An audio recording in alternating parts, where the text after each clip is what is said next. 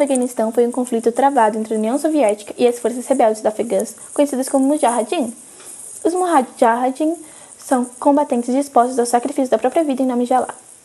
Dia 24 de dezembro de 1979, os soviéticos iniciaram a invasão do Afeganistão para destruir Amin, o atual presidente da época, do poder e colocar o presidente tivesse sua confiança. Até o começo daquele ano, as lideranças soviéticas demonstraram não estar muito interessadas nessa invasão por causa do grande desgaste que isso geraria. Tal ocupação foi organizada inicialmente com 8.500 é, homens invadindo o país, mais precisamente Cabul, que é a capital. A ocupação do Afeganistão fez com que os Mujahideen convocassem um Jihad, que é a Guerra Santa, contra os soviéticos, dando início a uma luta que se estendeu durante 10 anos. Os Mujahideens, que atuavam no interior do Afeganistão, operavam com táticas de guerrilhas, ou seja, armadilhas. Os que lutavam lá ao norte do país aproveitavam a geografia da região e se escondiam em meio, em meio à cadeia montanhosa. Esses grupos também contaram com o apoio dos Estados Unidos no fortalecimento de armas e treinamento militar. É claro que toda guerra deixa resquícios dessas marcas profundas. Essa guerra do Afeganistão não foi diferente. Com a guerra do Afeganistão, a União Soviética acabou. Nesses 10 anos, a União Soviética acabou. E os soviéticos tiveram aproximadamente cerca de 15 mil mortes. Já os afegãos, por outro lado, foi ainda mais dramático deixando na guerra que durou 10 anos, aproximadamente, um milhão de pessoas mortas. A Guerra ao Terror foi iniciada em outubro de 2001, consistindo em uma campanha militar liderada pelos Estados Unidos contra o Afeganistão. Essa campanha foi uma represária aos atentados de 11 de setembro, organizados pela Al-Qaeda e que resultaram na morte de quase 3 mil pessoas. O objetivo dessa guerra era destituir o Talibã do poder do Afeganistão e destruir a Al-Qaeda, aprisionando os principais nomes desse grupo terrorista. Os objetivos imediatos foram alcançados, mas, no longo prazo, os Estados Unidos não conseguiram realizar tudo o que havia sido proposto para o Afeganistão. Esse conflito se estendeu por 20 anos e só foi encerrado em agosto de 2021, quando as tropas norte-americanas deixaram o Afeganistão. A longa ocupação fez desse um dos conflitos mais longos da história norte-americana, e mais de 3 mil soldados do país morreram em operação. A saída das tropas norte-americanas do Afeganistão resultou no retorno do Talibã ao poder. Quem era o Osama Bin Laden? O famoso saudita foi um, foi um dos treinados pelos Estados Unidos durante a Guerra Civil no Afeganistão. Ele liderava o Al-Qaeda, que é uma organização extremista islâmica que no dia 11 de setembro de 2001, 19 terroristas dessa organização sequestraram quatro aviões cheios de passageiros dos Estados Unidos e dois atingiram nas Torres Gêmeas, um no Pentágono e outro na Virgínia. O presidente George W. Bush, que era o presidente da época, acusou o Afeganistão e o Talibã de abrigar terroristas. O Talibã estava liderando o Afeganistão desde 1996. É, os Estados Unidos, então, no dia 7 de outubro de 2001, no mesmo ano, os Estados Unidos invadiram e menos de um mês depois eles derrubaram o Talibã. E isso começou um novo capítulo de guerras que se estenderam por mais de 20 anos. Depois de 20 anos de intervenção no Afeganistão, com ocupação militar, combates contra o grupo extremista Talibã, mudanças na opinião pública americana e uma retirada de questionamentos, os Estados Unidos anunciaram no dia 30 de agosto que retirarão suas tropas do país. No mês de agosto, o presidente americano John Biden anunciou que os cerca de 3 mil soldados e militares americanos restantes devem partir do solo afegão até 11 de setembro. A data é significativa, 20 anos após os ataques de 11 de setembro de 2001 nos Estados Unidos. Planejados e dirigidos pela Al-Qaeda do Afeganistão, os ataques foram seguidos de uma longa campanha de guerra americana no Oriente Médio. No Afeganistão, a coalizão liderada pelos Estados Unidos tirou o Talibã do poder e expulsou a Al-Qaeda temporariamente do país. O custo desse engajamento militar de 20 anos foi alto, em vida e em dinheiro. Mais de 2,3 mil militares americanos foram mortos e mais de 20 mil foram feridos. O custo financeiro estimado para o contribuinte norte-americano foi de quase um trilhão de dólares.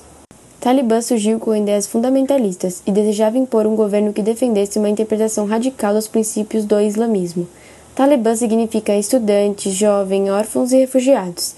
Em 1996, o Talibã conquistou Cabul e, com isso, estabeleceu um governo no Afeganistão. O governo do Talibã foi autoritário e ficou marcado por diversas violações dos direitos humanos. Eles recusaram a ajuda humanitária internacional e fecharam o país.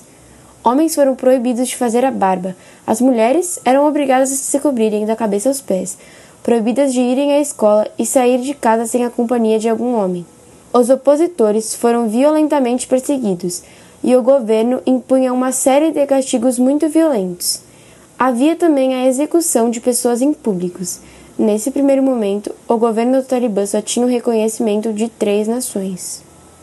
Com é, a volta do poder do Talibã, agora em 2021, várias pessoas fugiram do Afeganistão, principalmente as mulheres, com medo do Talibã.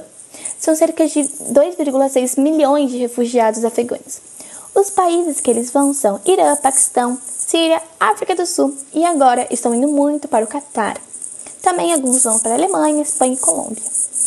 É, os principais problemas enfrentados na chegada são nesses países são problemas com visto, o preconceito religioso e dificuldades de emprego. Os problemas da recepção dos países. Todos sabemos que países é, islâmicos são muito, ou muçulmanos, enfim, são há muito preconceito contra essas pessoas falando que elas são terroristas, o que é completamente mentira. A presidente da Comissão Europeia é, disse, quando ela foi à visita à Espanha, no centro da recepção dos funcionários afegãos da União Europeia, em Cabul. Faça um apelo a todos os estados que participam participaram da, das missões no Afeganistão, os europeus e os outros que concedam limites suficientes da recepção, para que podemos agir coletivamente em ajuda daqueles que precisam de proteção, disse a Úrsula. A comissão está disposta a considerar os meios orçamentários necessários para apoiar os Estados-membros da União Europeia que se ofereceram a ajudar os refugiados que, que se instalarem no seu território. Continuou a presidente é, em uma coletiva de imprensa na base militar no nordeste de Madrid. Olá, estás vendo o período de Noble? Hoje vamos falar sobre Afeganistão.